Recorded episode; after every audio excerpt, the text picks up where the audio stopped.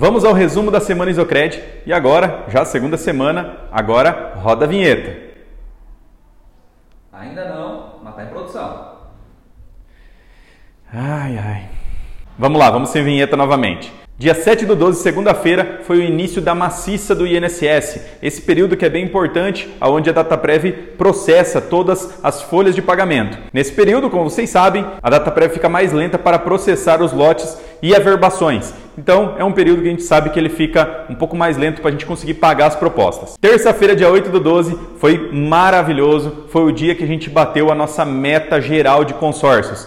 Batemos 70 milhões no ano de 2020. Essa que além de ser a nossa meta macro, também foi o nosso recorde de produção até o momento. Mas claro, ainda temos o resto do mês de dezembro e a gente pode melhorar ainda mais esse número. Então, vamos continuar acelerando até o último dia. E quero agradecer mais uma vez todas as lojas que fizeram parte dessa vitória junto com a gente. E também os nossos parceiros, coordenadores, supervisores da HS Consórcios, que é a nossa administradora que nos dá todo o apoio nessa operação de consórcios. Também na terça-feira nós mandamos uma recomendação recomendação lá no nosso grupo de informativos falando referente a você vender aquilo que você consegue entregar de fato. Isso em relação à baixa da margem de 5%. Então você tem que tomar um cuidado para não prometer um valor ao cliente no ato da venda e depois, por questão de datas e cortes, você não conseguir liberar esse valor para o cliente. Então tome bastante cuidado e principalmente informe o seu cliente dessas datas de corte. Na quarta-feira, dia 9 de dezembro, nós mandamos um vídeo que foi uma espécie de ideia, amostra ou modelo como vocês quiserem interpretar, de como você pode gerar urgência ao cliente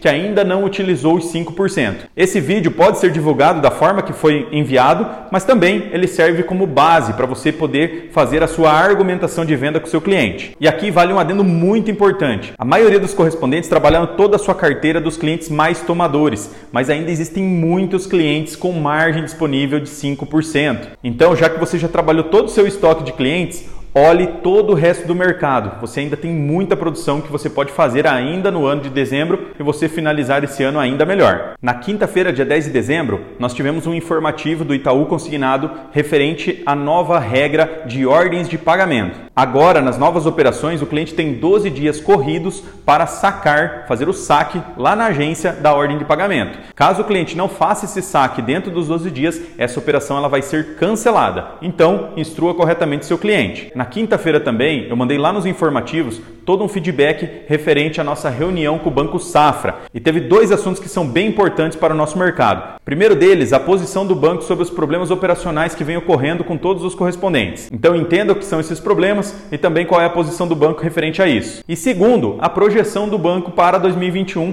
com essa redução de margem de 5%. Então foi bem interessante a posição do banco e bastante confortante também dentro das nossas preocupações. E sexta-feira, dia 11 de dezembro, nós mandamos lá no grupo de informativo também todas as datas finais para digitação de portabilidade com essa redução da margem de 5%. Então todos os bancos já têm data final e essa data final é importante para que você não digite uma operação para depois olhar lá no sistema e essa operação estiver cancelada. Basicamente, todos os bancos a partir de segunda-feira a operação de portabilidade não vale mais a pena ser digitada, a não ser alguns bancos que criaram regras muito específicas, beleza? Então a partir do dia 14, segunda-feira que vem, o foco ele vira para refinanciamentos e contratos novos, incluindo os aumentos de margem de 5% que ainda estão disponíveis. O refinanciamento provavelmente também a gente só vai ter de trabalho a próxima semana. Então, se você quiser liberar dinheiro ainda esse ano para o seu cliente, foque nessas operações de refinanciamento, porque a partir da outra semana a gente vai ficar somente com os contratos novos e os demais convênios,